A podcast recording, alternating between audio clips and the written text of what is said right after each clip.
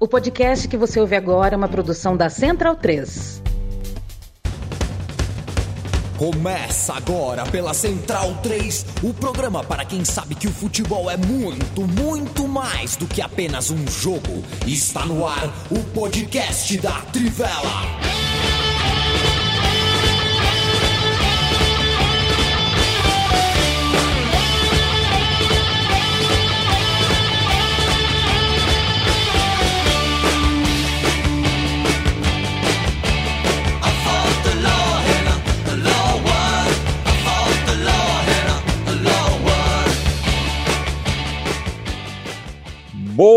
Tarde ao público leitor da Tivela, ao público ouvinte da Central 3. Estamos começando mais uma edição do podcast da Tivela, parceria aqui da casa desde 2015.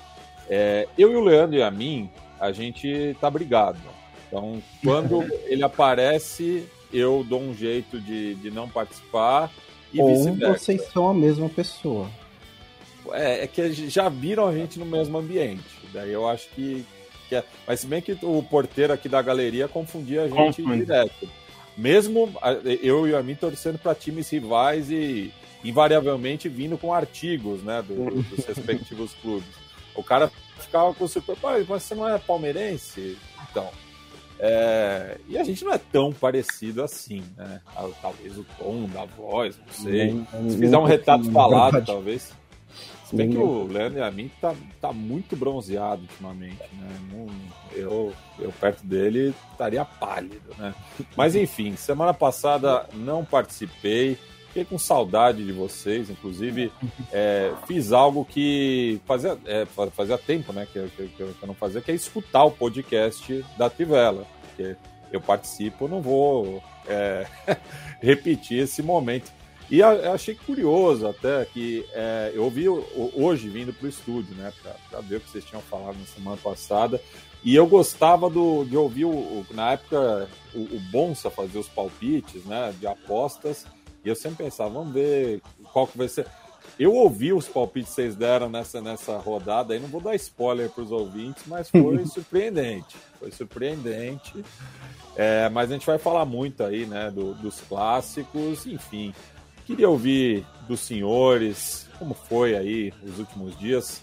É, plantão, né? Esse final de semana, muito jogo bom que teve aí pela Europa, aqui pelo continente americano também. É isso, tá com saudade de vocês. É, o, o Lobo teve um domingo de plantão movimentado, né, Lobo?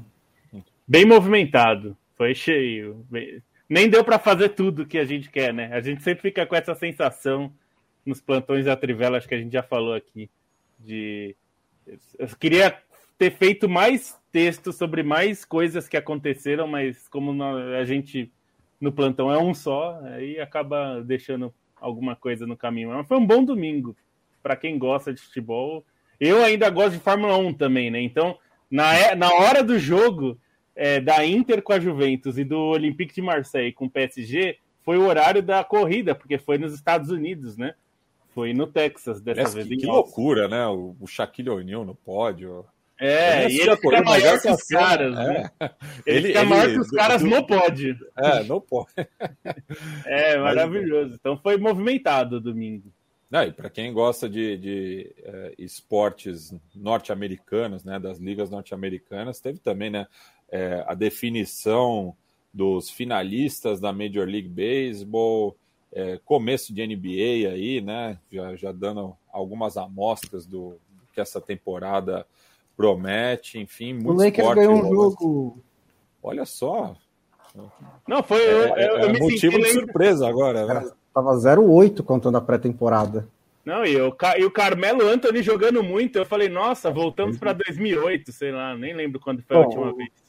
O, o time do Lakers inteiro é, é 2008, 2012, né? A coleção 2008, 2012. Eles estão Seria um É. time muito bom há 10 anos, né, de volta. É, exato. Aliás, outra coisa do fim de semana, já não é bem nosso assunto, é, mas é de futebol também. O New England Revolution ficou com um título que eu acho curioso, que não é um título, mas eles chamam de título, que é o Supporters, é, Supporters Cup lá, né? Que é você é o melhor time da primeira fase da MLS, né? Porque a MLS tem playoffs, né? É como se o Brasileirão de antigamente, Antigo. até 2002, Bom. tivesse um título e o melhor time da primeira fase já fosse para a Libertadores, que é o que acontece. O, o, campeão do Supporters Shield vai direto para é, Liga dos Campeões da CONCACAF, a famosa Conca Champions. Então, é, é, é, um, é um estandarte de ouro do, é, da Major League Soccer. É, uma, né? é a taça Guanabara da MLS.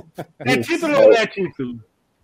Pois é. é vale dizer que foram só sete times que já ganharam as duas, né? Que ganharam esse Supporters Shield e depois ganharam a MLS Cup, que eles chamam, né? Que é o, os playoffs, que é o título que realmente vale, que pessoal realmente lembra. E aí eu tenho uma curiosidade, torcedor americano poderia me sanar, que é saber se eles contam a tríplice coroa, né? Se um time ganha a MLS Cup e a US Open Cup, que é a Copa Nacional, que é um torneio tradicionalíssimo aí, que data do, Bacana, do início do né? século passado. É, time de todas as ligas, times amadores, é um, é um, torneio com muita história, é um campeonato sensacional. E queria saber se, se eles contam, né, essa Supporter Shield como uma tríplice né? O Toronto ganhou em 2017, ah, que era o time do, do Jovinco lá, do Michael Bradley, chegou a ganhar em 2017. E, e Stein, não está no roteiro aqui, é, mas vou, vou lançar para você, porque eu sei que se eu lançar uma pelhada, você domina no peito e sai jogando. mas é, tivemos muitos clássicos né, na, na Europa, aliás, a, a, a, as ligas europeias é, copiaram a de maior e fizeram uma rodada de clássicos. Né? Porque, é, teve praticamente todas as ligas, não teve na Bundesliga na primeira divisão, mas teve na segunda. Um clássico é, pegado um ali. menos ali, né? Teve um mais ou menos ali na primeira divisão. Assim, não é o principal clássico, né? Mas teve o Colônia e Bayer Leverkusen, que é, que é um clássico regional ali, não é a é. primeira prateleira, não. O maior rival do Colônia é o Gladbach. É, mas tivemos ali na, na segunda divisão da Bundesliga o São Paulo recebendo o Hansa Rostock, um clássico muito pegado lá no norte, né? Por questões ideológicas também, e talvez na, na, na edição mais é, poderosa, assim, em termos de tradição da, da, da, segunda divisão alemã, temos aí a surpresa né, do, do, dos Piratas do Norte liderando o campeonato e vencendo com autoridade. É, eles estão fazendo uma campanha impressionante, essa campanha do São Paulo, né? Até por o clássico deles também, o grande clássico é o é contra o Hamburgo e eles também acabaram vencendo, eles estão sustentando uma hegemonia histórica contra o Hamburgo, né? Porque sempre foi um clássico muito desigual, exceto ali no, nos anos 50 ainda teve é, um período um pouco parelho, mas o Hamburgo historicamente é um clube muito maior que São Paulo e, e nos últimos tempos eles estão com um período é, muito dominante no clássico, né? Que era é algo que não se espera, mesmo para ganhar em casa eles demoraram décadas para ganhar o primeiro jogo no Milan Tour. E foi uma rodada positiva, não só por essa vitória do São Paulo, mas foi uma vitória positiva para os grandes, né? Os times grandes aí, o Schalke, Nuremberg, Hamburgo, todo mundo acabou vencendo, só o Werder Bremen ali, que está numa posição intermediária na tabela, já está um pouco mais distante da zona de classificação, a quem deve sofrer mais. É um clube que sinceramente não esperava tanta dificuldade, né? Pensando é, na maneira como o Hamburgo patina nos últimos anos na segundona e na maneira como o Schalke caiu na temporada passada, achava que o Werder Bremen pudesse ter uma, um impacto um pouco maior na segunda divisão, mas não. Mas vale lembrar que os times que estão ali na, nas posições do acesso direto, por enquanto, é o São Paulo vem numa sequência excelente de vitórias, e o Jan Regensburg, que é um time meio novato, assim, que busca o acesso inédito, né? Bem, e passando aqui para o Brasileirão, no jogo rápido, antes da gente tratar aí da pauta central dessa edição, queria saber de você, Bonsa, né? Tivemos uhum. aí é, no topo da tabela do, do Campeonato Brasileiro é, um tropeço do, do Flamengo, né? É, e que, na verdade, pensando no retrospecto recente, não é tão tropeço assim, né? Tem tido muita dificuldade no clássico mais tradicional, o, o Fla-Flu, acabou perdendo no sábado e viu a diferença para o Atlético Mineiro aumentar no domingo, já que o Galo venceu de virada o Cuiabá na Arena Minas. E eu acho que até o atleticano mais pessimista já está começando a ver uma luz no fim do túnel. É, boa, boa pergunta. Mas eu vou dizer uma coisa. Eu, eu, eu passei por essa experiência meio recentemente, assim, e você só acredita mesmo na, quando o jejum é desse tamanho, né? E você já passou por tanta coisa, você só acredita mesmo quando, quando é concreto. Mas tá, tá, tá se encaminhando para isso, né? Eu acho que essa rodada foi relevante nesse sentido, é, porque tá, dependendo né, do, do time, é, foram dois terços do campeonato já que, tão, que ficaram para trás, né? A gente tem só algumas, alguns times têm só mais 10 rodadas, outros têm 11, outros têm 12, outros têm 13, mas é, mais ou menos um terço do campeonato ficou para trás. E esse terço começa com o Atlético Mineiro sendo testado, porque o Cuiabá é um time que está no meio da tabela, está em décimo lugar, faz boa campanha, saiu ganhando, né? Com um, um, erro, uma desatenção ali, uma falta de comunicação do Nathan Silva e o goleiro Everson. E o Atlético Mineiro vira ainda no primeiro tempo e poderia ter feito mais no segundo tempo. É, consegue uma atuação muito sólida para ganhar esse jogo. Por outro lado, o Flamengo foi um pouco ao contrário. É um time até que ele sempre vai criar, ele sempre vai ter muitas oportunidades, mas foi derrotado até com certa folga pelo Fluminense. Isso é uma preocupação muito grande. A gente vai entrar nos clássicos daqui a pouco, mas o Flamengo me lembra muito o Manchester United, né? Que é um time com muito talento individual, que consegue carregar seus jogos dessa maneira, mas que ainda que não consegue atingir um nível coletivo padrão que passa confiança. É, e não é também de hoje, assim, o próprio o título brasileiro anterior com o Rogério Ceni também, se for pegar, foi um título de sequências, mas de oscilação, né? Você tinha uma sequência de 5, 6 jogos com vitória, e aí tinha uma oscilação. Outra de 6, 7, uma oscilação. É, só que não tinha um, um, um, adversário tão forte como o Atlético Mineiro nesse campeonato. É, então, acho que a situação ainda não é tão é, desesperadora assim, porque são 13 pontos de vantagem, mas o Flamengo tem dois jogos a menos, então pode, podem ser apenas sete. Né? E o, o confronto direto. E o confronto direto. Então dá tempo de recuperar, mas à medida que o campeonato está acabando, a distância está aumentando. E em relação ao Galo, né, cabe lembrar até fazendo uma comparação com o ano passado, quando também é, em um momento chegou né, a estar tá próximo do, do título, é, mas acabou desandando ali né, no, no, no final do campeonato. E pensando nas últimas 10 rodadas é, do campeonato de 2020, que acabou é, se encerrando no começo de 2021, é, o Atlético fez 16 pontos. É, e esse aproveitamento é, dá o título para o Galo nessa edição.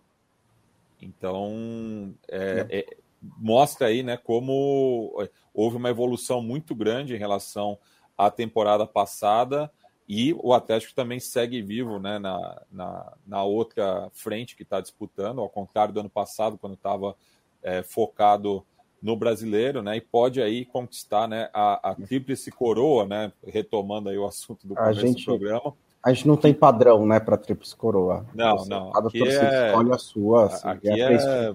Você pega ali na, na a feira. A tríplice assim, coroa premium ninguém essa... conquistou nunca. É, essa aí é. Até porque durante muito tempo não, nem era possível. Não era possível. Né? É, é, inclusive, é a pergunta do Bruno Cota aqui, que nos presenteou com um cafezinho. É, que é muito difícil ganhar as três competições. É, eu acho que é, é principalmente muito difícil porque não são só três, né? Tem mais uma que que complica um pouco, né? Você não pode nem, nem você precisaria realmente de, de um desempenho muito alto, de um elenco muito farto para conseguir lidar com as três, ou fazer que nem lá, o Atlético Paranaense faz e abandonar o estadual. Mas é, é, é um calendário muito lotado para isso, né? Já é difícil no, em condições normais, né? Se fosse assim, só essas três, e ainda tem uma competição a mais. Então, o calendário brasileiro é praticamente. A gente viu eh, no passado com o Palmeiras com muito claro, né? Porque o Palmeiras estava nas três frentes e de repente o Campeonato Brasileiro começou a ir escapando, porque não estava dando. É, e dessa vez o Atlético Mineiro se manteve no Campeonato Brasileiro e na Copa do Brasil, mas acabou caindo na Libertadores. Então é realmente muito difícil. É, Mas eu, eu... eu querendo dizer que justamente na rivalidade local em Belo Horizonte, no imaginário é, do clássico mineiro, é muito importante para o Cruzeiro a conquista de 2003, né, que ganhou o estadual, Não, é uma grande conquista, né? E o brasileiro. É e, e, e, sempre, sempre foi um super trunfo ali na, na, nas discussões é, entre atleticanos e cruzeirenses. Então, para o torcedor do Galo, apesar da frustração né, de ter sido eliminado da Libertadores quase lá, né, na, na, na, semifinal, tem aí esse sonho vivo de igualar o rival que vive né, o seu pior momento esportivo. Né? É, e, não, acho e... que. Não, é que, assim, vale ressaltar, eu, eu, eu brinco com esse negócio da, da Tríplice Coroa, que eu acho de Libertadores, mas isso não diminui o feito do Cruzeiro, e, tanto que ninguém consegue repetir o feito do Cruzeiro. Não é um feito pequeno, é um feito gigantesco. E a torcida tem que celebrar mesmo e tem que marcar isso e tudo mais. É, agora, é, é, eu acho que o calendário brasileiro é um problema para fazer isso, de fato. É, acho que nos últimos anos tem sido mais difícil do que o normal, até. É, não só por causa da pandemia, mas porque esses, esses a forma como a, a, CBF tem lidado é muito inconstante com a questão do calendário. Então, por exemplo, esse negócio de adiar jogo não existia isso e passou a ter. É, e aí é, as coisas vão ficando muito mais difíceis. E também eu acho que os clubes não têm coragem de fazer o que é preciso fazer em alguns momentos. Então, por exemplo, é, um clube brasileiro jamais coloca, ou muito, muito raramente coloca um time fraco ou um time reserva, ou quase reserva, para jogar a primeira fase da Copa do Brasil. Não estou nem falando dos times da Libertadores, que entram nas oitavas quando o, os confrontos já são geralmente mais difíceis. Mas digo os times que entram na primeira fase, que vão jogar lá. Então, assim, é muito comum no fora do país, é, mesmo na, na Itália, que a Copa da Itália é bem curtinha, né? Os times grandes entram bem nas fases, mais ou menos como aqui, né? Só que é um jogo só. É, e eles colocam assim, a primeira fase, a, a oitavas de final, digamos, normalmente é um time bem reserva ou mesclado ali com mais reservas que titulares, porque normalmente a primeira fase você pega, né? Se é o caso da Juventus, vai pegar um Verona, numa, não vai pegar um time muito forte. Então é, é, preciso, é preciso fazer isso também. E eu acho que os times não têm coragem também de poupar mais o time no Campeonato Paulista, que é o que a gente sempre fala principalmente na primeira metade do Paulista, que não vale absolutamente nada, os clubes poderiam de fato usar, como alguns clubes já fizeram, o Bonsa citou o Atlético Paranaense, mas outros clubes já fizeram, né? O próprio Flamengo, por uma necessidade até é, de calendário, né? Naquele 2019 para 2020. É, mas acho o Palmeiras esse ano também. É, o Palmeiras esse ano. Eu acho que os clubes deveriam adotar o discurso, só que o problema é se o técnico resolve fazer isso por conta, ele, é ele corre um sério risco. Não vou dizer que é, mas ele corre um sério risco de ser demitido. Porque aí, um empate com o Mirassol, uma derrota para o Botafogo de Ribeirão Preto e um empate num clássico, nem precisa ser uma derrota, mas uma sequência dessa já está balançando no cargo. Então, é por isso que é mais difícil. Mas acho que tinha que ser uma ambição dos clubes, porque fazer uma tríplice coroa, quem fizer, vai marcar a história, né? É, a gente vê isso na Europa, assim. Até hoje, se a gente considerar de 60 para cá, de 55 para cá, desde que existe Champions League, de quando se tornou possível ter tríplice coroa nos países que foram colocando as copas, ainda são poucos, né? Se eu não me engano, são nove vezes, nove times que já conseguiram isso. É super pouco, né? Pensando em, em é, quantas o... edições né, a gente já teve. Né? E, e só assim, para não parecer muito chato, e eu juro, eu não, eu não saio por aí falando pra Cruzeirense, ah, só Trips Coroa não é de verdade e tal. Vocês comemorem como vocês quiserem e tal. É que eu, o critério, na real, é que são as três principais competições que você disputa, as três mais importantes. Que é como funciona em outros esportes, por exemplo, também. Os, os tem, tem Trips Coroa no surf, tem Trips Coroa em. No automobilismo. Automobilismo. Automobilismo, que é Mônaco. É Mônaco, é, 500 milhas e Le Mans, né? Você, é, são pouquíssimos pilotos que ganharam as três, né? É muito Exatamente. Raro. Até porque são é... provas muito diferentes, né? É, mas é possível, tem gente que é. consegue. Ah, só para ponderar algo do Cruzeiro que eu acho que é importante para valorizar é que assim foi, é, o Cruzeiro acho que teve um impacto muito grande por ser é, 100% de aproveitamento, né? Por não amargar uma, uma eliminação. E acho que o, o, contexto agora, se ele tem uma cobrança não só de uma, uma quádrupla coroa aí com, com as quatro competições que os times disputam geralmente no ano, incluindo Supercopas possíveis, enfim é, eu acho que tem um peso também pela maneira como se vê a Libertadores hoje, meio que como uma obrigação dos clubes brasileiros, que acho que era totalmente distinto naquele contexto em 2003, né? Se a gente fosse pegar os anos 90 em si, foram é, o período em que os times brasileiros realmente floresceram como campeões na Libertadores, com títulos passando de mão em mão, né? Pensando que é, antigamente foram décadas marcantes de títulos brasileiros, mas não desse número de, de times diferentes brasileiros compartilhando o título. Então, acho que dentro do próprio contexto, o Cruzeiro é valorizado não só por ter conquistado todos os títulos possíveis, já que a Copa do Brasil era o que tinha, não estava classificado na Libertadores e, e, realmente, como o Lobo frisou antes, era um título que os dois, os times não disputavam ao mesmo tempo, né, naquele momento. E, e por esse por esse próprio entendimento dos brasileiros na Libertadores. Né? Acho que a Libertadores hoje em dia tem muito mais peso. Até para um clube com investimento do Atlético Mineiro, a Libertadores era realmente o objetivo do clube, ainda que o brasileiro, se vier, tem que ser muito valorizado, até pelo hiato entre o último título do Atlético, acho que até tem um peso especial por ser 50 anos de 71, e mesmo a Copa do Brasil, né? O Atlético tem aquela em 2014 que foi muito marcante num período de reafirmação do, do Atlético como um grande campeão além do estado, mas que, que é um título que o Atlético só tem só tem um em sua história, né? E, e vencendo o, o arquirrival na final rival. também, que era expurgando traumas a, também, né? Sim, e que era o, o atual bicampeão brasileiro, né? Porque antes mesmo da decisão da Copa do Brasil já tinha garantido o, título, o, o outro título nacional. Mas só o Mayhatta está em que em 2013 o Cruzeiro foi eliminado na Sul-Americana, mas que ainda era uma edição embrionária ah, é para os brasileiros, né? Porque é, uhum. na primeira edição não participaram por conta do, do calendário maluco de 2002, e, mas daí teve, era aquele triangular é, de turno único e o Cruzeiro acabou sendo eliminado é, pelo São Caetano, né? Que era Cruzeiro, São Caetano e Palmeiras, e o Azulão acabou passando pelo saldo de gols, porque empatou com o Cruzeiro, mas é, ambos venceram o Palmeiras, e mas o, o, a equipe do ABC por uma vantagem maior, então acabou passando adiante na, na edição daquele ano. É, acho que o Cruzeiro ainda tem o fator, só, só para finalizar, um fator maratona ali de ser o primeiro campeão dos pontos corridos e numa edição mastodôntica dos pontos corridos. Né? Então, 46 que... rodadas. Exatamente.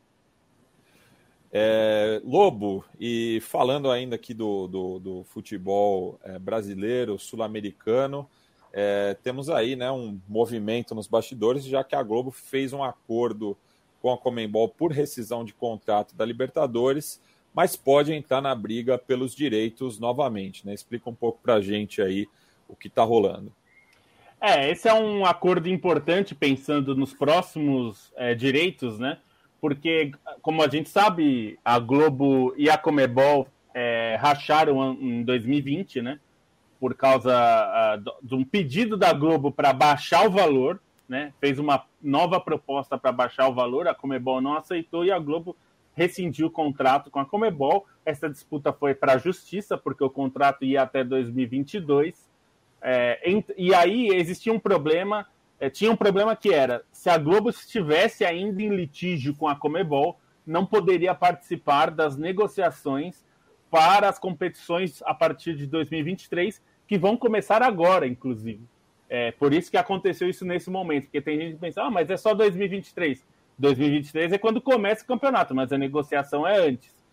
E aí, com esse acordo, entraram, é, é, foi, acertaram os termos ali em relação a isso, é, o que significa que nos próximos dias deve começar a negociação pensando em 2022. E aí, claro, é, vão entrar várias coisas na conta É, audiência, evidentemente, no SBT, é, em comparação com a Globo, é menor, como era de se esperar. Nenhum canal vai ter a audiência da Globo na TV aberta. E, e mesmo é, na TV fechada, tem a Comebol certamente vai fazer um balanço, porque, como a gente sabe, a Comebol TV é fruto dessa briga com a Globo, né? Porque a Comebol TV é, ela surge primeiro para transmitir esses jogos da Libertadores que eram do Sport TV, né, que era um segundo pacote. Lembrando que a, a Libertadores foi dividida em três pacotes no último, na, no último contrato, que é nos pacotes de TV fechada, que era o pacote 1, que ficou com a Fox Sports, o pacote 2 com a, o Sport TV, e o terceiro pacote que ficou com o Facebook, e neste momento o Facebook já negociou com a Disney, né, atual dona da, do Fox Sports, então os dois compartilham os jogos. Então os jogos não são exclusivos do Facebook. O Facebook tem mais jogos e, nenhum, e não tem nenhum jogo exclusivo no Facebook. Pensando para 2023, é muito provável que a Globo tenha a melhor proposta, pensando em TV aberta. É, é muito difícil que não tenha, se ela quiser de fato retomar. Acho que a briga na TV fechada vai ser maior, mas imagino que a Globo tem boas condições de retomar. Precisa ver como vai ser a negociação, né? Porque, é, como eu disse, essa última negociação foi a primeira vez que a Comebol dividiu em faixas, né? Em pacotes diferentes. Antes, quem comprava levava tudo. É, a Comebol TV até acabou sendo usada para Sul-Americana, né? Porque a, o Dazon, que era dono dos direitos, abriu mão dos direitos na pandemia então, o Comebol TV acabou virando a casa da Sul-Americana. Todos os jogos passam lá, inclusive agora a final. É, mas é possível que a gente veja algum tipo de, é, de negociação. Até não descarto que a Comebol, vendo que a Sul-Americana não tem gerado tanto interesse, que ela até force uma negociação conjunta. Então, se você leva, levar a Libertadores, tem, talvez tenha que levar a Sul-Americana de alguma forma. Não sei, eu tô, aqui é pura, puro chute, tá? É porque do jeito que está, não sei se vale tanto a pena você manter um canal como a Comebol TV só para Sul-Americana. Acho que seria arriscado. Mas é isso, acho que a Globo, é, com isso, deve voltar à disputa e é a, passa a ser a favorita né, para os direitos que a Disney já manifestou interesse em manter, né? Ela é dona hoje via Fox Sports, do principal pacote de TV a cabo. É, e tem outros concorrentes aí também, né, que é, querem entrar, mas nesse momento acho que a Disney é a mais forte mesmo. É, e, e, a, e, talvez a gente possa até ver Sport TV e Disney, ESPN e Fox Sports dividindo os direitos, né, se forem dois pacotes ou três pacotes. Né? Bem, antes de passar para o prato principal aqui é, dessa edição. Alguns recados do, do pessoal que está acompanhando ao vivo aqui, a gente pelo YouTube, né?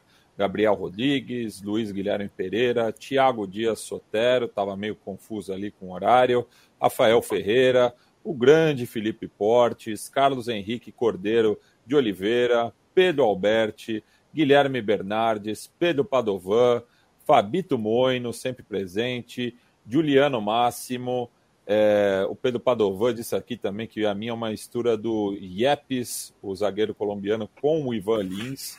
O segundo eu já tinha ouvido, o primeiro não, é, é, é novidade para mim. O Luiz Guilherme, Gustavo Gazola, Emerson de Souza Pérez aqui, que faz a pergunta em relação ao Salah. E essa eu deixo com o Bonsa. Bruno Bonsante, você teve uma boa manhã de domingo? É, passei a manhã de domingo dormindo. É, mas aí eu acordei na hora do almoço e aí tive uma boa hora do almoço de domingo. Foi uma hora de almoço divertida. Pois é. é pois é, então. Porque o jogo, né? Eu, o jogo. O principal jogo da rodada da Premier League, um dos clássicos foi Manchester United e Liverpool em Old Trafford e o Liverpool. Assim, eu, até é uma, um comentário que está sendo muito comum, que o Liverpool nem jogou tão bem assim, e eu meio que concordo com isso, porque a questão foi o quanto foi fácil para o Liverpool fazer os gols, né? É, não pareceu que o, o, o, A gente já viu goleadas antes, a gente. Inclusive, nesse fim de semana mesmo, eu estava olhando o Ajax e o PSV e estava 1 a 0 até o segundo tempo. Assim, tinha, teve um jogo ali. Né? O, o PSV apresentou alguma coisa. O Manchester United não apresentou nada. E aí eu acho que essa é a questão, você chegar a essa altura do trabalho, a esse estágio do trabalho do Solskjaer, que já é de dois anos e meio, num momento de decisão, um momento de definição do trabalho dele. Todo mundo sabe disso, então ele sabe também, né? Que depois de uma sequência de atuações ruins, é, tendo pela frente o Liverpool, no outro fim de semana tem o Tottenham, depois tem outro jogo contra a Atalanta e depois tem o Manchester City. Então é uma sequência de jogos decisivos. Entrar em casa contra o maior rival no âmbito nacional e não fazer nada, não oferecer nenhuma resistência, é, você, você fica pensando, bom, não é uma questão de ajustar, né? Assim, o que, que você pode falar? Não, olhar o jogo e falar, ah, se fizer isso, melhor o Manchester United pode ser mais competitivo. É, é, é, um, é muito, muito assustador, né? Porque foi um time que mostrou todos os problemas que já vinham sendo destacados, né? É uma a, a pressão desorganizada, mesmo quando tentava fazer, a defesa bateu cabeça, o ataque depende muito de individualidades. E o Liverpool, que é um bom time, é um time que está em forma, é, aproveitou com tranquilidade, assim, foi 2 a 0 em 13 minutos que pareceram naturais. E acho que esse é o principal é o principal argumento contra né, a permanência do Solskjaer. Acho que é uma decisão que a diretoria do, do Manchester United estava é, muito relutando até sequer em discutir essa demissão. Até a sexta-feira, até o sábado, a, a, a informação era que a, o Manchester, a diretoria do Manchester United ainda estava 100% com o Solskjaer, tava, os jogadores estavam com o Solskjaer, a torcida estava com o Solskjaer, e aí no, no jogo tudo né, desabou. A, a torcida foi embora no intervalo, na segunda-feira a semana começa com informações de bastidores de que o elenco não, não confia mais no Solskjaer, e quando isso acontece, é porque né, pessoas ligadas ao elenco estão começando a vazar. Né? É assim, não, não foi de sexta para domingo que o, o, elenco perdeu a confiança no Solskjaer. Isso já vinha, se isso aconteceu, isso já vinha sendo construído. Acontece que depois de domingo, eles falaram, ok, chega, vamos começar a vazar isso para a imprensa, porque esse cara tem que sair daqui. É isso que é assim que acontece. E a diretoria do Manchester United começa a fazer reuniões sobre o futuro do Solskjaer, reuniões que dependem do fuso horário da Flórida, então talvez a gente é, tenha um anúncio na final da noite de, na Inglaterra, ou se ficar muito tarde na manhã seguinte, parece é que, que a... o Buccaneers jogou depois, né? Daí... É verdade, o Buccaneers jogou depois, né? A família Glazer, que é o, o dona do Buccaneers e a dona do Manchester United. É, parece que há uma, uma possibilidade dele ficar pelo menos até a data FIFA de novembro, né? Isso é um risco com o Solskjaer, porque ele, às vezes consegue ganhar. Ele, ele, tem um bom retrospecto contra o Manchester City, por exemplo. Vai que ele termina essa sequência ganhando do City, do Tottenham e da Atalanta. Não é impossível. Esse é o time do Manchester United tem jogadores bons demais. Eles conseguem esses jogos. É que, para mim, já já já já já estava muito claro há muito tempo, mas que coletivamente o Manchester United está perdendo tempo com o Solskjaer. Ele não, o, o Solskjaer não vai conseguir levar esse time aonde o Manchester United quer chegar, onde o Manchester United tem que estar, né? É o time de maior faturamento na Inglaterra de longe, é o time com a maior torcida, é o time que tem hum, ainda os maior, maior quantidade de títulos ingleses. É o, eu acho que é o maior time da Inglaterra e eu, né, não sou suspeito para falar isso. Então, é, ele não pode esperar o, o Solskjaer aprender no cargo. Se houver a possibilidade de melhorar isso daqui, é, essa posição, e já e havia antes possibilidades até melhores, e eles deixaram passar. Eu acho que o Manchester United tem que tomar essa decisão, que é uma decisão difícil. Todo mundo gosta do Solskjaer, de fato. Ele, como pessoa, parece ser muito legal. É um ídolo do Manchester United, mas esse jogo ficou, foi assim simplesmente escancarado o quanto ele não está, ele, ele o, o trabalho dele não está progredindo como deveria. É, sobre... quem, quem, você acha que tem menos clima em Old Trafford atualmente? O treinador norueguês ou um certo volante francês? Hum. Eu acho que é difícil essa, hein? Eu eu acho que o Solskjaer. Eu acho que se eu fosse apostar quem que está no Manchester United no começo da próxima temporada, o Solskjaer ou o Pogba, eu acho que há, menos, há mais chances do Pogba estar do que do Solskjaer.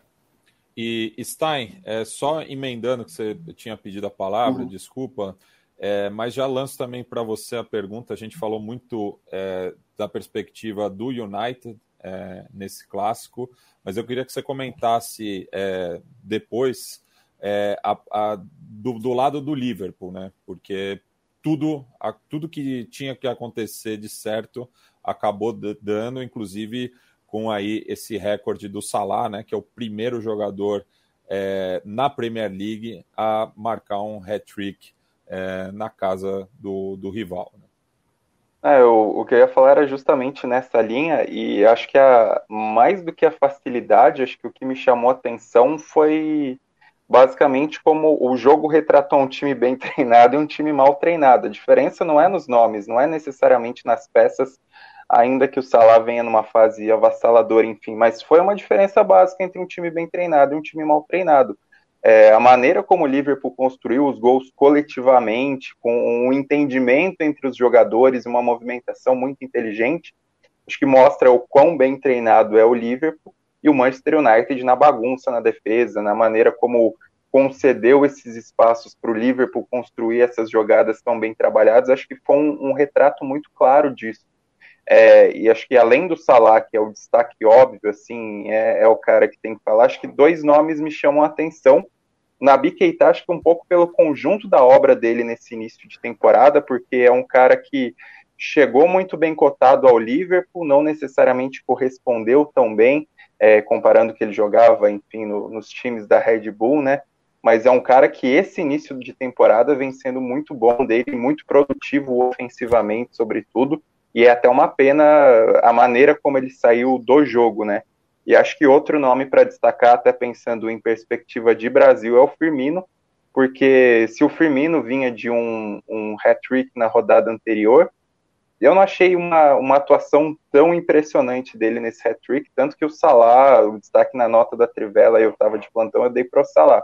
Mas dessa vez, acho que esse funcionamento coletivo do Liverpool, ele dependeu muito de uma atuação excelente do Firmino nessa movimentação, nessa leitura dos espaços, que todo mundo sabe que é o forte dele, é, mesmo no trabalho sem a bola, e, e para ressaltar isso, até pego uma citação do Klopp, que ele elogiou muito o Firmino exatamente por isso que ele fez.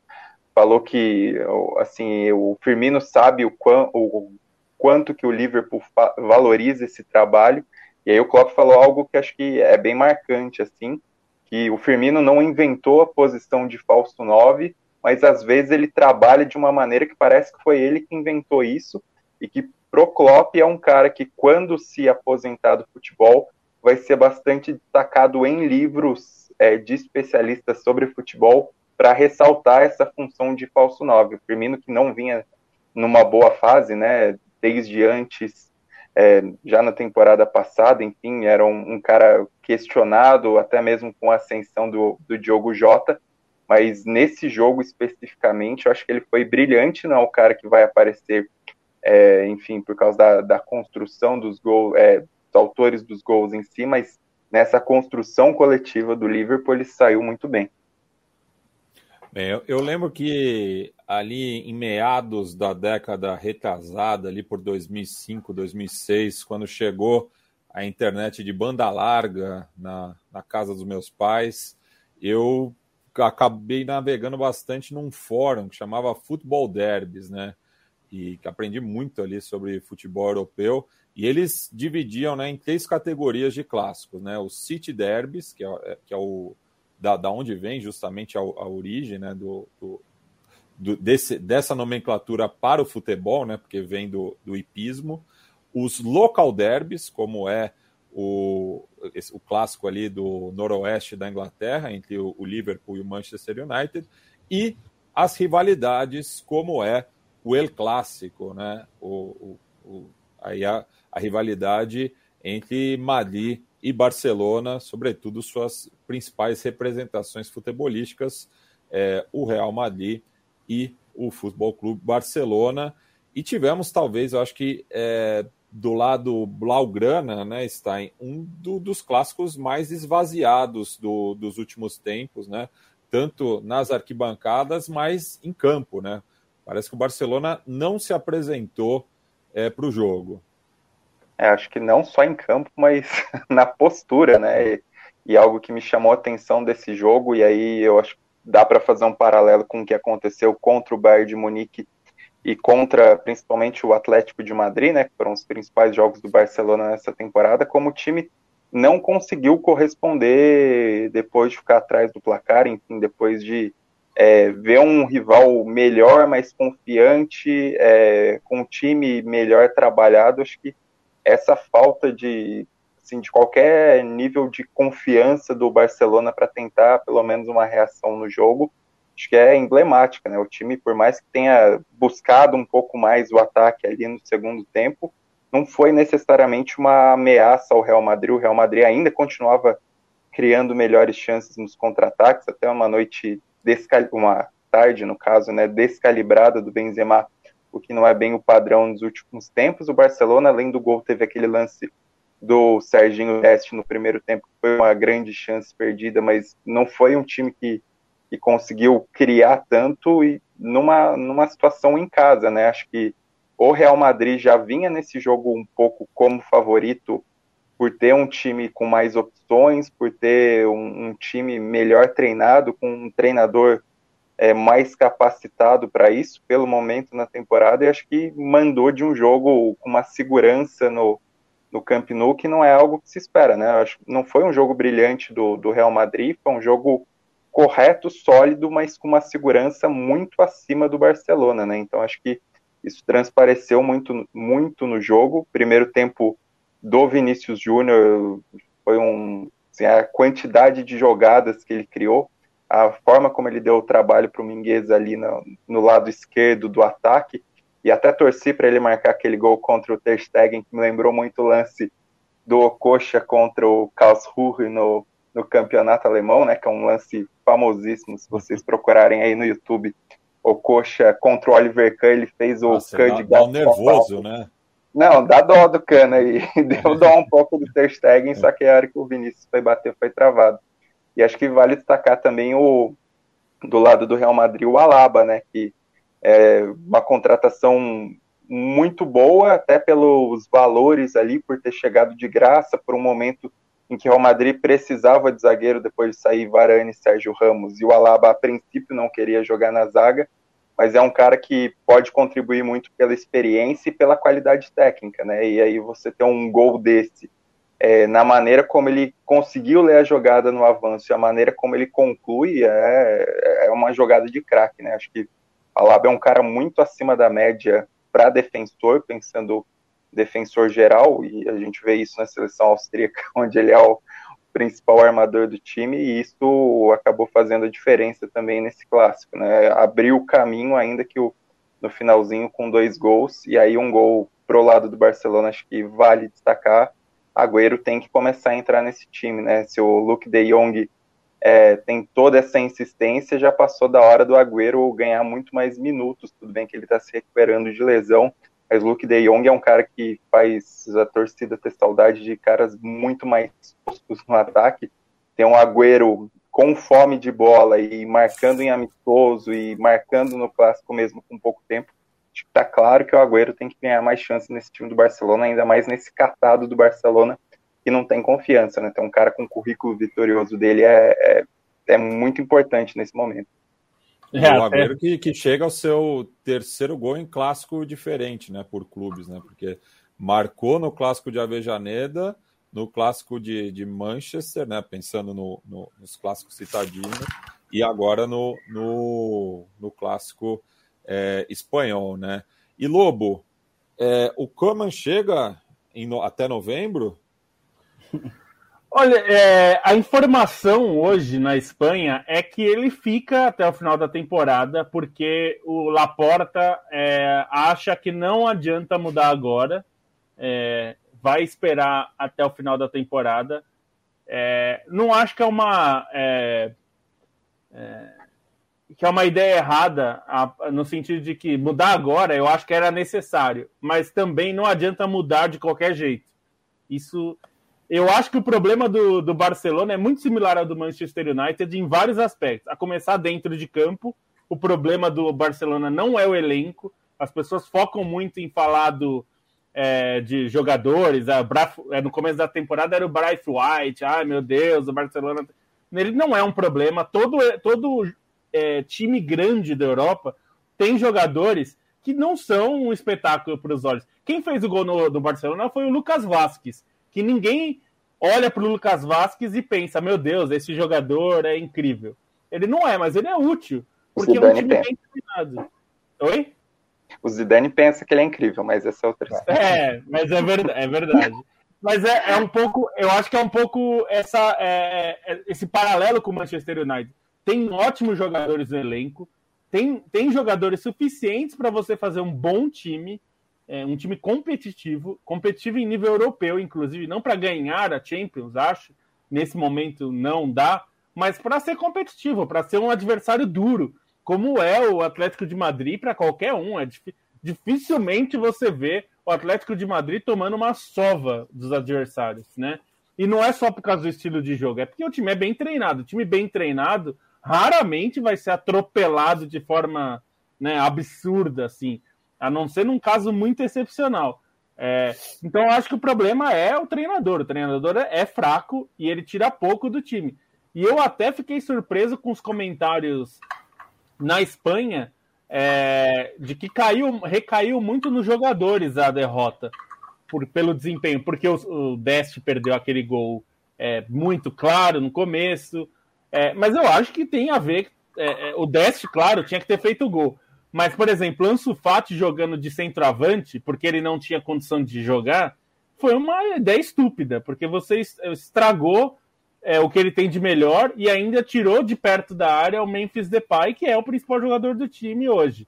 É, ele, ele talvez precise usar mais o Coutinho, é, talvez ele precise usar mais o Serginho Dest como lateral, que ele é um bom lateral e é um ponta mediano, para se tanto. Então, assim, tem, tem que trabalhar, né? Você tem que fazer mais do que tem feito. O Barcelona cruzou quase 40 bolas na área. É, um, time, um time que não tinha nem jogador. O Ansu Fati era o, jogador centralizado. Quem estava cruzando era o Depay, que era o jogador mais forte no jogo aéreo. Então, quer dizer, é, precisa me melhorar nisso.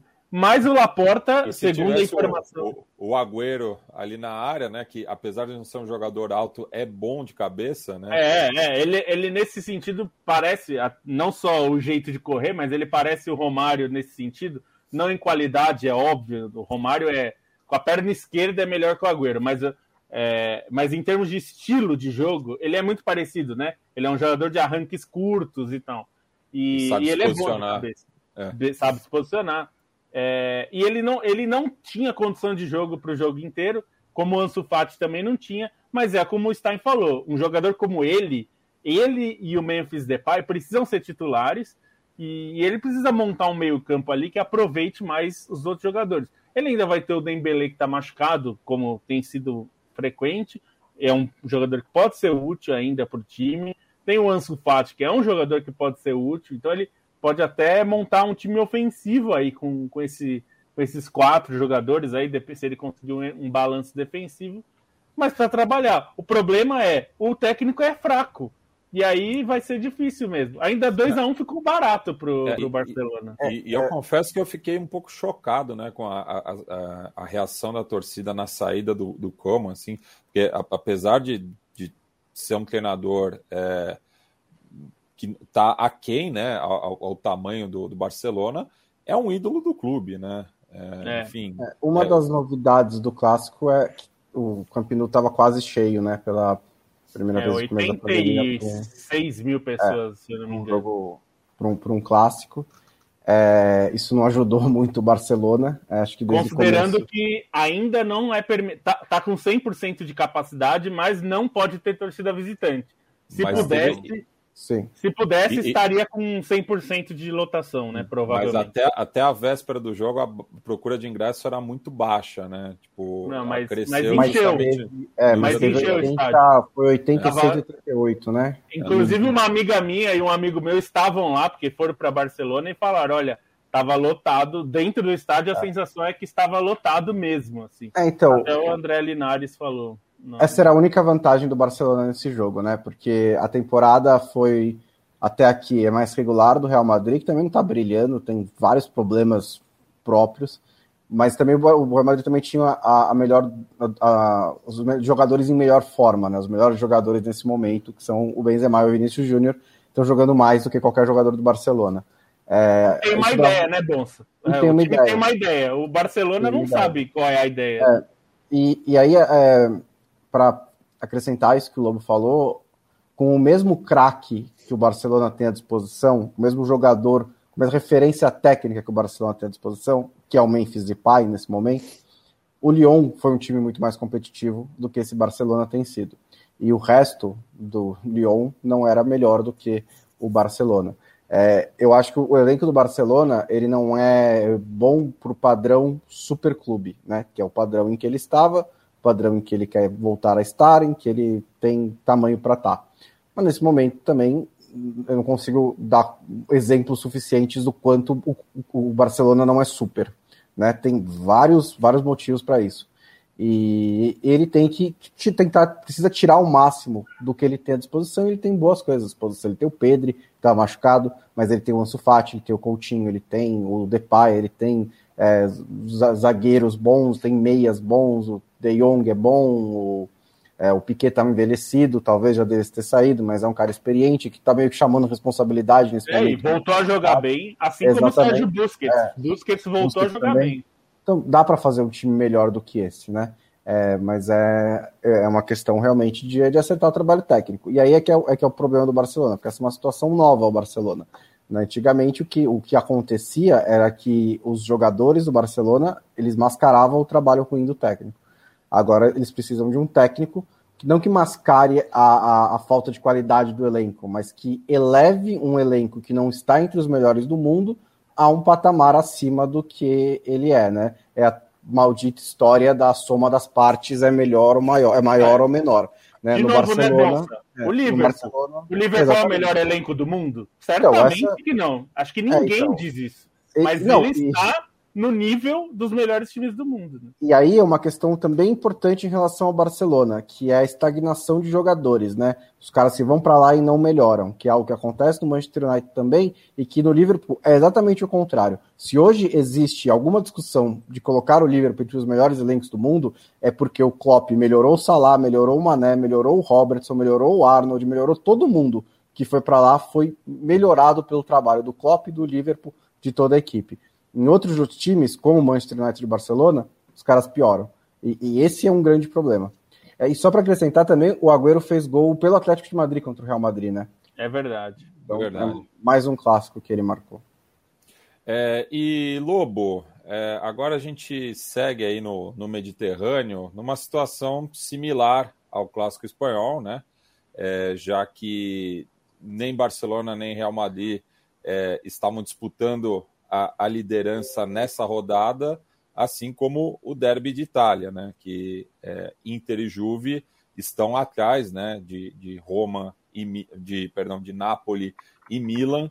É, algo que é bem atípico nas últimas temporadas. Né? É, os dois, os dois times estavam precisando muito da vitória e aí não, não conseguiram, mas ninguém mereceu mesmo também, né? É, nesse campeonato italiano que a- o Milan e, e o Napoli dispararam, né? E agora os dois estão empatados, porque o, o Milan tinha um empate, né? E todas as outras vitórias, e agora o Napoli empatou no fim de semana com a Roma, é, a Roma No, do no Mourinho. clássico regional também, né? É, no derby Derby do Sud, é, É. é, foram. O Mourinho foi expulso, né? E, mas no- em Milão, é, eu achei que os dois times ficaram devendo futebol. É, eu até. Nós vamos falar disso na quinta, mas eu apostei que teria poucos gols, porque o Massimiliano Alegre não é um técnico que tem times muito vazados.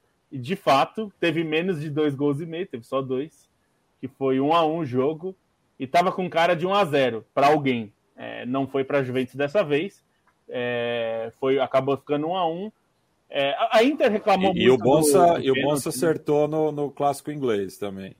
Acertei, em é 30 minutos. Mas é. foi a única também. Esse fim de semana foi. é, a e... É, eu também acho que eu errei as outras duas também. Mas é, acho que ninguém mereceu muito, viu, Matias? Porque o primeiro tempo a Inter foi um pouquinho melhor, mas não, quase não criou chances. A Juventus também não criou quase nada. É, no segundo tempo, a Inter hum, tentou defender a vantagem, então também não conseguiu ser muito melhor. E a Juventus também não criou muito, mas aí é um pênalti que eu acho que existiu. A Inter reclamou muito do pênalti. Assim, na hora eu não vi, mas depois vendo, o VAR é para isso, afinal, né? Na hora que você vai ver, eu acho que tem um pontapé ali é, e é pênalti é dentro da área. E o de bala bateu e marcou. É, mas acho que os dois times, pensando em campeonato, pensando na disputa pelo título, Milan e Napoli jogam bem mais futebol nesse momento que, que Inter e Juventus. A Juve está mais atrás ainda, né? Até se recuperou nessas últimas rodadas, mas ainda está bem é, aquém, né? Na classificação. Ainda mais pontos já do, é, dos líderes. Ainda mais se a gente pensar que os dois estão perdendo pouquíssimos pontos, né? Tanto Napoli quanto Milan perderam só dois pontos até aqui no empate. Então, os dois vão precisar de mais bola. É, e, é, nesse e, e o Napoli, e o Napoli, até quando joga mal, consegue os pontos, né? A rodada anterior contra o Torino foi um jogo bem travado, né? É, e... Conquistou a vitória na marra, né? E nesse domingo, que foi um jogo muito difícil, muito travado, né? O Mourinho entrou com a Roma é, para fazendo o que ele faz muito, né? Travando o jogo é, num, num clássico. E Ainda aí, mais depois do, do papelão de quinta-feira. É, e no final quase conseguiu é, a vitória o Napoli, né? O, o Ozenhen fez o gol, mas é, o gol tava, foi anulado pelo VAR. Então, é, acho que em termos de futebol ficou muito fraco. E o Simone Inzaghi começa a ser cobrado um pouco no, no na Inter, porque o que ele tem entregado ainda não está sendo suficiente. Enquanto o Massimiliano Allegri começou muito devagar e agora melhorou o time, né? Vinha de bons resultados, vinha de quatro vitórias seguidas, a Juventus. É... A Inter vinha de resultados razoavelmente bons, mas o desempenho ainda inconstante. Então, para esses dois, o Derby de Itália, né, que é o nome do clássico, é... teve muito mais pompa do que bola mesmo. É engraçado e... porque é o terceiro clássico, é o terceiro treinador que a gente contesta, né? E a gente não é dessa vibe bico do corvo, quem tá quase caindo e tal. Mas isso é sintoma mesmo, porque não há treinadores o suficiente do nível que é exigido hoje em dia para o número de clubes que querem chegar, né, é, disputar todos os títulos, todas as temporadas. Há mais clubes com essa ambição do que treinadores disponíveis, né? Mas então, falta paciência também, né? Com, com treinadores mais jovens. Assim, é... Com treinadores mais jovens. O Solskjaer é um treinador jovem, ele teve muita é. paciência, é. né? O, o é, Coman tá, tá é, o Coman tá, tá chegando longe. É, o, o, Lampard, eu acho que teve paciência com ele, ele até fez um bom trabalho no começo, aí depois não teve mais paciência, acho que demitiu um pouco rápido demais. É, mas, assim, é, em alguns casos há, em outros não, acho que é meio caso a caso, mas no geral mesmo, é, não, não tem muitos, né? É, é, são poucos que estão conseguindo, inclusive, renovar, né? Assim, você até o acho que o Bayern de Munique que tem um, é um clube que tem sido mais consistente nisso, né? Foi do Guardiola para o Ancelotti, para o Hansi Flick e agora para o Nagelsmann, mas o Ancelotti... Né? Ah, é, teve, teve, o Kovac, é verdade. Teve o Kovac. Então, é. tem uma quebrinha ali no meu argumento, um pouquinho no meio, mas é, é, mas era uma tentativa, né? Era um técnico em ascensão dentro do, do cenário alemão. Então, acho que é, é, mais ou menos nessa, nessa. Quando você não tem opção, você vai um pouco nessa, nessa, nessa, nessa alternativa, que é o que a Inter fez também, né? Perdeu o Conte e aí olhou para dentro da Itália e falou: ah, o Inzaghi está fazendo um trabalho muito bom na Lazio, vamos ver como é que ele faz na Internacional. E ele é bem aí, sinceramente, é, tá, tá cedo demais também, né? O Inzaghi é realmente. E ele pegou uma situação complicada, né? Ele pegou o, o time do Conte, que a gente até estava falando no do chat lá, é um treinador muito particular com seus jogadores, então é, não é um, um, elenco que se encaixa com as ideias de qualquer treinador, embora o Simone Inzaghi também jogue com três zagueiros que nem joga o Conte, é outro estilo de jogo, então é, é preciso... E um time, um time sem apetite, né? De, depois da é, temporada É, é um time que já tinha sido campeão em, em crise financeira, né? É um é. time que perdeu é, seu principal jogador. Jogador é. Exatamente. Então, é um time que teve que dar uma enxugada na folha salarial. Então, é, um, é uma situação complicada também. Mas eu, eu, acho que é curioso que é, a, é, a, são, sei lá, pegando os clubes da Superliga, né, que são 12, e aí tem, bota mais alguns ali, porque o Paris Saint-Germain e o Bayern de Munique não estavam lá, mas você tem 14 ou 15 clubes que querem estar sempre no topo e não tem treinador para todos eles. É, e aí e... precisa desenvolver os treinadores, né? Não tem jeito. Precisa. É, porque, por exemplo, o Tottenham chegou longe com o Pochettino, né? E, e agora a gente até falava entre nós aqui antes do programa que é muito provável, eu diria, que o Pochettino não, não termine né, a temporada no PSG, porque o PSG moe qualquer técnico e pode colocar qualquer um, viu? O próximo vai sofrer igual. Porque a expectativa e, e, e, é. Já, e, daí, daí já aproveito o gancho, né? eu, eu, já aproveito o gancho, Lobo, e pergunto: é, se faltou futebol em Milão, faltou também em Marseille? Olha, eu acho que o jogo foi melhor em Marseille do que em Milão, viu? É, é que Marseille tem. tem é, o jogo de Marseille eu acho que teve é, características mais particulares, assim. Primeiro, que assim, uma das coisas, e eu sei que eu sou muito chato com isso, mas é, PSG e Marseille talvez seja das rivalidades que a gente falou aqui a mais violenta. Eu não estou dizendo que é a mais acirrada, mas a mais violenta, violenta mesmo, de risco de violência. O pau, Tanto pau que canta. O pau canta, inclusive, fora do campo, né? Tanto o que a gente viu em Marseille é uma coisa que é incomum, mesmo na França, que é um país que tem uma, uma, umas, uma, uns episódios de violência ainda em futebol, mas esse clássico em particular, é, a, a, gente viu cenas que a gente só via na Libertadores antiga, porque nem na Libertadores a gente tem visto isso mais, que é a coisa de policial segurando ali a, a torcida é, na hora que o Neymar foi cobrar um escanteio, tinha uns cinco policiais ali para impedir uma, uma. Porque teve duas invasões durante o jogo, foram rapidamente contidas, mas teve duas invasões. A gente tem que lembrar. E essa, que... e essa temporada na França tá, tá sendo é, então, comum. Né? Caras invadem lembrar... todos os jogos, velho. Não tem uma do, rodada que não tem um jogo. Clássico, o, o, clássico do Marseille contra o Nice, que são, é um clássico regional, né? São times que ficam próximos é, foi bem pegado, foi aquele que parou, né? O, o jogo, inclusive, vai ser disputado essa semana. É, de, a torcida invadiu o campo, quis agredir os jogadores. É, essa semana teve o San Etienne, que foi atrasado porque os torcedores atiraram sinalizadores em campo em protesto e os sinalizadores acabaram queimando a rede, aí até reforçar o policiamento, até trocar a rede. O jogo atrasou em uma hora. E era Sanetienne e Angers, não é, não é um clássico necessariamente. Era mais pela é, então, situação horrível do Sanetienne. As coisas são bem quentes, então assim, eu sempre é, é, eu quis ressaltar isso, porque a gente às vezes fica nessa, nessa superficialidade que, a, que nós que estamos há muito tempo nessa indústria vital já vimos com várias caras.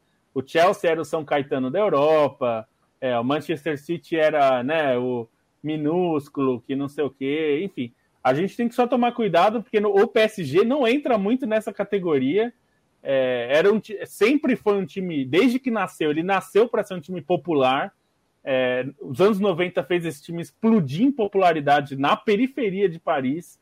É um time que tem uma torcida, assim como a do Chelsea, das mais perigosas da Europa.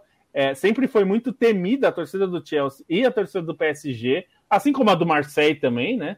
É, são torcidas que causam muitos problemas aos, aos, aos, rivais quando jogam como visitantes. A gente já falou aqui em programas passados, o Stein já fez matéria sobre isso, a gente já fez mais de uma matéria de torcidas banidas né, do Paris Saint-Germain em anos passados, até em, desde, se eu não me engano, desde 2017 eles voltaram, é, mas ficaram banidos muito tempo. Então, assim, as, tudo isso fez o jogo ter uma característica muito particular de porrada. O jogo teve é, é, muita, é, foi muito quente e aí teve a expulsão no segundo tempo. O PSG acho que era um pouquinho melhor. É, o time do São Paulo tem alguns problemas defensivos que o PSG explorou bastante, embora não tenha feito um bom jogo, mas conseguiu explorar. É, a gente viu o Gerson no banco, é, porque é, é, eu, o São Paulo imaginava que o PSG exploraria a falta de velocidade dele no meio-campo e ele, ele teria que fazer a cobertura do lado esquerdo da defesa do, do, do Marseille, que foi onde teve mais problemas, onde o PSG mais causou problemas, é, principalmente com o Mbappé, que é um demônio né, em velocidade e habilidade. Então, realmente, eu acho que é, eu entendi o Sampaoli que ele já tem colocado o Gerson no banco algumas vezes, mas nesse jogo ele não podia jogar. A gente falou disso né, em relação à seleção, né? Gente, esse tipo de jogo, o Gerson, eu não sei se ele pode jogar. É, pode ser que ele consiga se adaptar, é uma questão de adaptação também, mas hoje ele não tem mostrado isso. E aí, é, depois da expulsão no segundo tempo, o Paris Saint-Germain ficou mais de meia hora com o jogador a menos, né? O Hakimi fez uma falta é, fora da área e matou a jogada mesmo. Ele foi para matar a jogada, era uma chance de gol, acabou expulso. Ele não disputou a bola, não foi uma dividida, não. ele matou a jogada, então tem que ser expulso. E aí o, o Marseille cresceu no jogo. É, acho que a sensação de derrota ficou com o Marseille, que ficou, ficou é, se sentindo mais forte no jogo nessa meia hora e não conseguiu aproveitar. É, mas é, é um claro. Eu não, eu não diria que faltou futebol, porque eu acho que os dois times tiveram propostas boas. Não conseguiram executar bem, mas eu vi um, um duelo de boas ideias, assim. É que teve esse contexto da arquibancada fervendo, do policial na beira do gramado com escudo, que é uma coisa que a gente não vê muito no futebol europeu, e sem dúvida é, chama atenção. E me chamou a atenção também o Neymar, muito marcado, não conseguia arrancar. Aí eu não, eu não consigo dizer exatamente se ainda é uma questão física ou se foi uma questão de ele estar tá muito cercado mesmo, porque ele virou o camisa 10 do time, né? Ele é, porque o, o Messi e o Mbappé não voltam nada. Então quem tem feito essa, esse recuo é, para fazer a ligação com, com a, da defesa com o ataque Buscar é o Neymar. O jogo. É. é. ele busca o jogo às vezes no círculo central, às vezes até atrás. É, até o Pochettino chegou a falar disso, que ele não quer que o Neymar busque o jogo com os volantes, né? Porque isso faz com que ele fique muito longe. Mas ele tem se sacrificado, entre aspas, não sei se dá para dizer que é um sacrifício, mas ele recua muito para buscar o jogo e aí ele fica na região mais congestionada do campo, né? É onde o Guendouzi, por exemplo, é um jogador que bateu de frente muitas vezes com ele. Então, ele não conseguiu fazer um grande jogo é, mas eu não, não diria, não diria de, de, em princípio que foi por causa de questão física, mas porque ele estava numa região que era impossível ele arrancar do jeito que ele se acostumou a fazer, muito congestionado, né? É, uma última... uma coisa... Ah, perdão.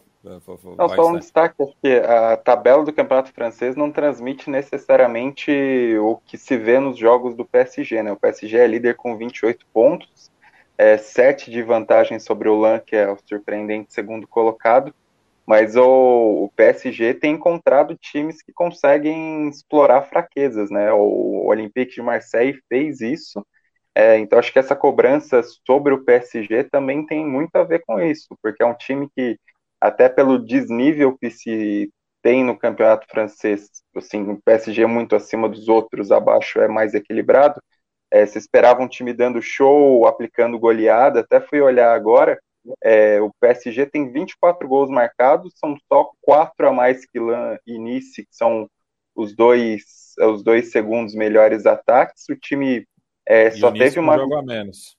É, o Nice com jogo a menos, que é um time que acho que pode até dar trabalho aí, sim, não disputar o título, mas é um time que é candidato às, às competições, a, a Champions principalmente. Mas no caso do PSG, assim, acho que não. Eu fui olhar, o time não, não conseguiu nenhuma. É, conseguiu só uma vitória é, por mais de dois gols de diferença, que foi um 4 a 0 no Clermont, que é um time que acabou de subir e está estreando na primeira divisão. Eu acho que isso também tem um impacto sobre a análise do PSG, né? E o PSG não foram poucas essas vitórias em que acabou ter, dependendo de Keylor Navas, principalmente, mesmo de Donnarumma para conseguir construir os resultados. Então o PSG tem sofrido, acho que é uma tendência no campeonato francês, esses 28 pontos, eles não transmitem necessariamente isso que acontece, né? O Reine foi o único que conseguiu derrotar o PSG e num, numa partidaça do Reine, mas outros adversários, mesmo adversários da parte inferior da tabela, têm conseguido complicar contra o PSG e eu acho que isso pesa também para uma avaliação negativa do desempenho do time, que se esperava muito, ainda mais por todas essas individualidades. Né? Eu acho que essa questão ofensiva é importante porque a defensiva, os problemas defensivos a gente esperava, né? Era o equilíbrio que a gente precisava buscar. Mas se o ataque não estiver fluindo, aí a gente não tem nada. Quer dizer, a gente não. Eu tô pouco mais. O Paris Saint-Germain, né? Não tem nada. E, e aí eu acho que é muito. É, para buscar explicações, é uma falta de sequência, né?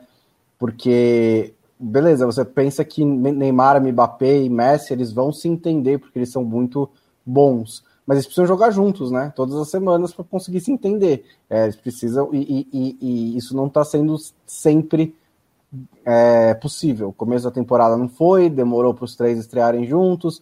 Aí o Neymar teve um probleminha, o Mbappé teve outro probleminha, o Messi também. Então, é, eles precisam conseguir se encontrar semana após semana para buscar esse entrosamento, é, porque aí eu, sinceramente, eu acho que não, não é uma questão de organizar o ataque. Para mim, quando você tem esses caras, eles, eles vão resolver para você. Né? Você não precisa fazer um jogo posicional para abrir o espaço para o Messi entrar. É, esses caras eles chamam a atenção o suficiente que, se eles conseguirem se encaixar e se entender, eles vão encontrar esses espaços. O trabalho do Pochettino é equilibrar o resto do time e dar liberdade para eles fazerem isso. É, agora, e, e, aí também, até porque eu vi o Henri estava criticando o Messi pela direita, que ele funciona melhor pelo meio. Eu acho que sim, mas não acho que é esse o problema, que é o Messi está na direita. Ele, se ele tiver pelo meio e o Neymar estiver na direita, a gente vai falar, ah, mas o problema é que o Neymar está na direita. Ele joga melhor pelo meio ou pela esquerda. Enfim, vocês contrataram esses caras, vocês vão ter que encaixar de algum jeito, né? Não dá para todo mundo. E, e, eu acho que eles vão, que se eles tiverem essa sequência de tempo, eles vão conseguir se encaixar mas eles vão precisar disso e é o Pochettino ainda precisa equilibrar o resto do time. Bem, e só é, lembrando também que esse jogo adiado entre Nice e Marseille, o vencedor é, fica na terceira colocação, né, o que é uma evolução pensando no caso o... do Olympique. Só Aliás... é o Nice do Christophe, do, do Christophe Gautier, né, que é o atual é. campeão francês. E, que, que nessa altura do campeonato fez, né? passado, é, para virar contra o Lyon, que nessa altura do campeonato passado, pelo Lille, tinha o mesmo aproveitamento que tem agora com o Nice, mas é, o PSG não estava com tantos pontos assim também. E é, o, então, o é. Lille é. em crise está no meio da tabela, né? É, não, é, só para destacar esse Nice do Gaultier, que fez um jogo espetacular contra. Quer dizer, o jogo em si do Nice foi de altos e baixos, mas a vitória foi espetacular porque perdia do, do Lyon por 2 a 0 O Paquetá, de novo, muito bem pelo Lyon, jogando muita bola. É, e o Lyon abriu 2 a 0 no segundo tempo já e, e, deu a sensação de que só ia administrar o jogo. Só que aos 36 do segundo tempo, é, o Nice reagiu, conseguiu o primeiro gol, e aí numa sequência em 10 minutos fez dois, fez outros dois gols, e aí virou para 3 a 2 já nos acréscimos, um jogo espetacular pensar que. lembrar que o Nice é, tem um dono britânico, um bilionário britânico que é o dono da Ineos. Essa empresa é, é uma das. É, ele é um dos mais ricos do Reino Unido e ele investe pesado na equipe Mercedes da Fórmula 1. Então, assim, é esse, e investir na Fórmula 1 é, é um brinquedo de ultra bilionários, assim, não é uma coisa de pouco, é gente pouco rica. É, Claro que ele não põe todo esse dinheiro é, nesse nível no Nice, mas é um time que tem histórico de boas contratações, de contratações interessantes, e ele trouxe agora um técnico que é o campeão francês. Então é um time que não é surpresa se ficar entre os primeiros lugares e voltar para a Champions League, que é inclusive a missão do Gautier. Né? Bem, aqui uma última rodada de comentários. O Christian Federico O Luiz Stefano Giovanni diz: Salve Mecão, qual deles? O Hildson Oliveira dizendo uma nova modalidade, lavar roupa e ouvir a Trivela. Faço bastante. Ramon Flores, o João Gabriel RP Leal diz que nós somos foda demais. Obrigado. O Paulo Pereira, sempre presente aqui. Roberto Mourão Lobo, mas com acento circunflexo, então não é parente do nosso Felipe Batista o Ross, Rafael Ribeiro, Rodrigo Gomes de Freitas. Chegou a tempo de ganhar um abraço? Para você sempre, camarada. Ricardo Carmo, Rodrigo Blini, Heitor Gomes, Adriano Gonçalves de Almeida, Johnny Kaoma. É, Kaoma eu lembro da banda de lambada. Anderson Pereira. É, que, quem lembra de Kaoma já tomou as duas doses, né? Já é, tomou. Espero que sim, né? O nosso Zé Pereira aqui fazendo uma provocação aos torcedores de Barça e Madrid. É, Letícia Ferreira Neto é, mandando aqui um oi para nós e especialmente para o Stein. O Leonardo Gonçalves Santana, enfim, muita gente ligada aqui conosco. E rodada final aqui, Bonsa. É, o Ajax atualmente joga o futebol mais agradável no continente europeu? Tchau. Opa, que pergunta, né? É, ah, o Ajax faz isso com alguma frequência, né? Quando encaixa esses é, a filosofia que eles têm com os jogadores que eles formam, com os que eles ainda conseguem contratar, né? Casos como o Tadic e o Klassen, por exemplo, que saíram, foram tentar ganhar algumas coisas em outros centros e aí agora voltam. O Anthony que eles garimparam, o Haller também teve essa mesma é, sequência. É, como eu tinha falado antes, estavam a zero até lá no segundo tempo, e aí o, o Ajax é, deslanchou, o Tadic foi um dos destaques, fez dois, duas assistências e deu, fez um gol. É, o Anthony guardou mais um também. É, mas o que chama muito, muito atenção no, no Ajax é, é a campanha, né? Os, é, os caras estão com 37 gols marcados e dois sofridos, se eu não me engano em 10 rodadas. Assim, é absurdo é, essa, esse saldo de gols, né? E a superioridade com que eles têm, exatamente isso, 37-2, a superioridade com que eles têm ganhado os jogos. A campanha não é perfeita em aproveitamento, tem um empate uma derrota, mas é, é um time que está disparando aí. O PSV é o segundo colocado, está quatro pontos atrás, mas pode ser superado pelo Feyenoord, que tem um jogo a menos. Mas o Ajax está disparando nesse começo de campeonato holandês. E o PSV ganhou só um dos últimos nove clássicos. Também está rolando uma superior, uma hegemonia do, do, Ajax nesse confronto. E é uma vingança, o... né?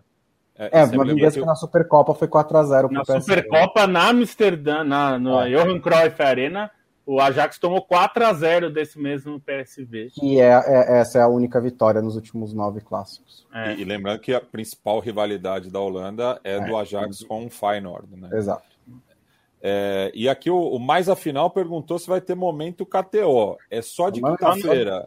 Mas de se vocês escreverem para eles, pode vocês querem duas vezes por semana, vai lá, escreve para eles. Vai, vai lá, escreve para eles. É, pega lá o cupom da Tivela, enfim.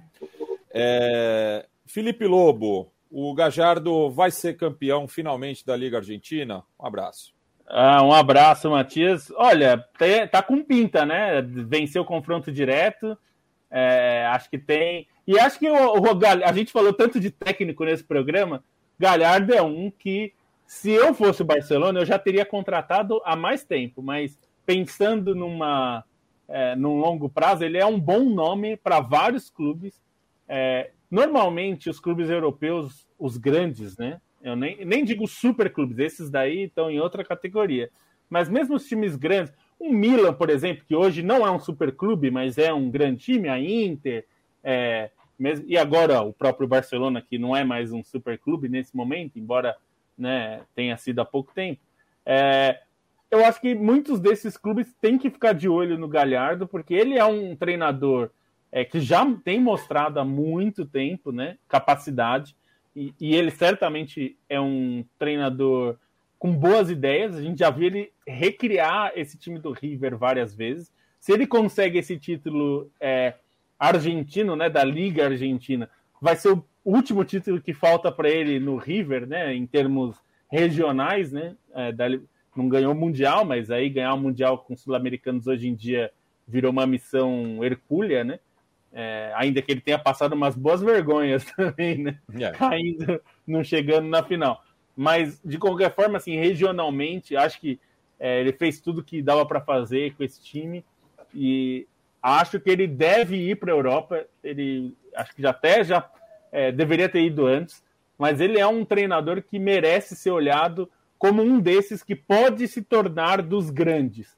A gente tá, já tem muitos treinadores argentinos de sucesso, né? A gente falou do Pochettino, mas óbvio que o nome mais forte de todos nos últimos 15 anos, tá? é, não, não é tanto tempo assim, desde 2011, o Simeone é um técnico de nível A, né? Prateleira lá em cima. É o técnico mais bem pago do mundo. Né? Isso não é, é não é exagero. É, não é exagero, ele de fato é mais bem pago que os outros, mas é porque olha o que ele faz, né? Ele consegue fazer bastante coisa e acho que o Galhardo tem condição de fazer isso. Eu acho mais provável que ele pinte num time médio antes de pintar num grande, justamente porque os europeus não apostam muito nos sul-americanos tão rapidamente, né? Se a gente pensar que o Pochettino passou primeiro no espanhol, onde ele era jogador, depois no Southampton, para depois ir para o Tottenham. Então imagino que o Galhardo, se ele quiser trabalhar na Europa, ele vai ter que pegar um time da Itália, talvez do meio da tabela. O, é, o Mônaco, onde ele tem é, identificação. O Mônaco, é. é um, é que o Mônaco agora com o Kovac até tá bem, né? Mas eu acho que ele vai ter que fazer esse caminho. Se ele quiser, de fato, né? E aparentemente ele quer, vai ter que pegar um time do meio da tabela na Espanha, é, algum lugar assim, para galgar. Eu acho que ele poderia ir direto para um Barcelona. É, mas é, como os europeus são muito desconfiados em relação aos sul-americanos, é, talvez seja um caminho. E eu torço muito por isso, porque ele é um cara muito bom. E isso até para mostrar para a Europa que tem muitos técnicos bons, né? Na Argentina a gente já está cansado de saber que tem, né?